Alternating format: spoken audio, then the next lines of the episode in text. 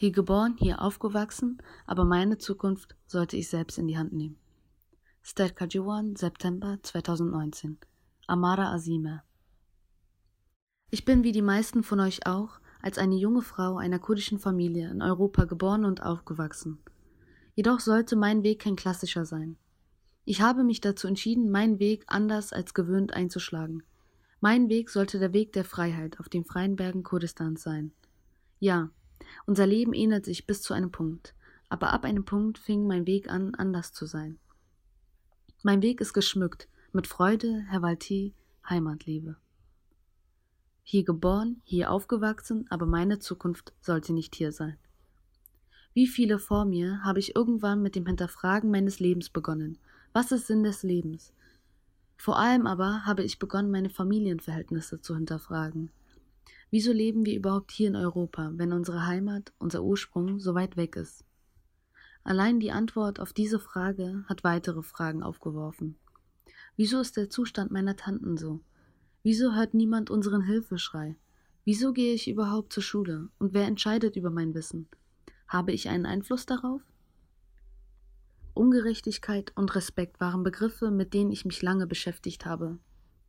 Aber im Zentrum meines Lebens war immer die Heimat. Für mich ist meine Heimat das Schönste, was ich jemals gesehen habe. Mit der Zeit und nach all dem Hinterfragen habe ich bemerkt, dass die Alternative zum Leben in Europa die Heimat und ihre Menschen ist.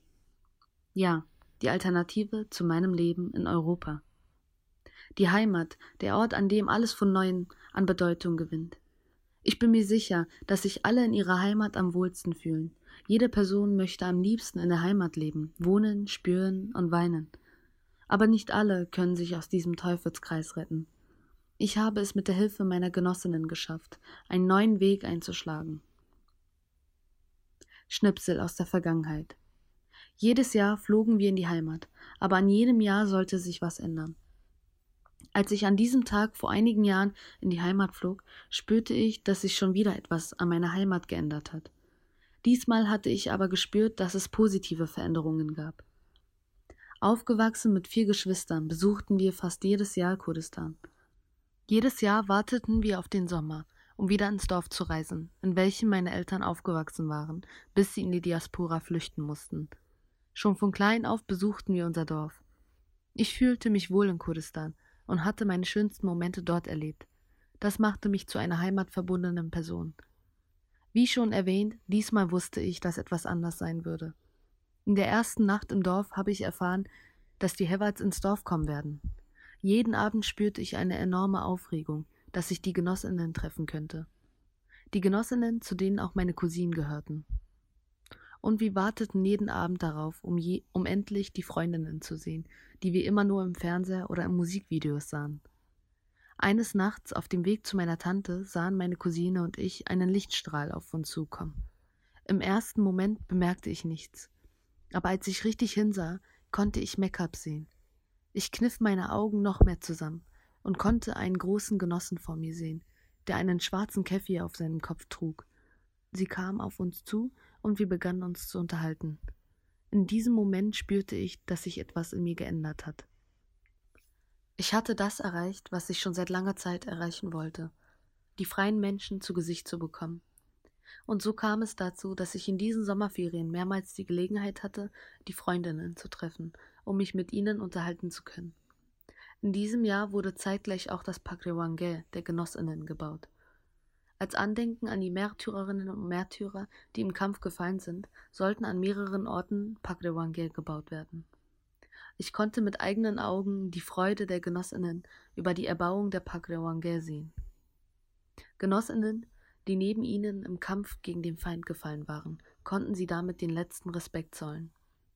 In Europa zurück haben wir ein Jahr nach der Erbauung der Pakrewange im Fernseher über ihre Zerstörung gehört.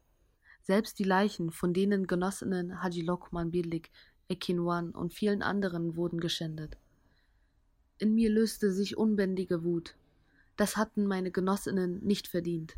Sie sind schließlich im Kampf vor uns gefallen. Nicht mal vor Leichen hatte der Feind Respekt. So ein ekelhafter Feind stand uns gegenüber. Als ich jene Videoaufnahmen sah, wuchs meine Sehnsucht zur Heimat immer mehr.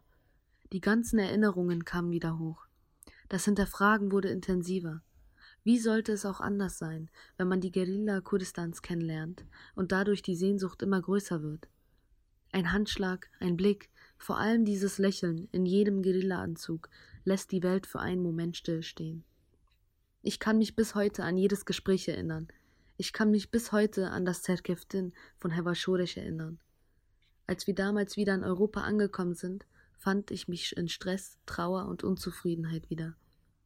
Ich fing an, mein ganzes Leben zu hinterfragen, fragte mich, was mein Lebenssinn sein sollte.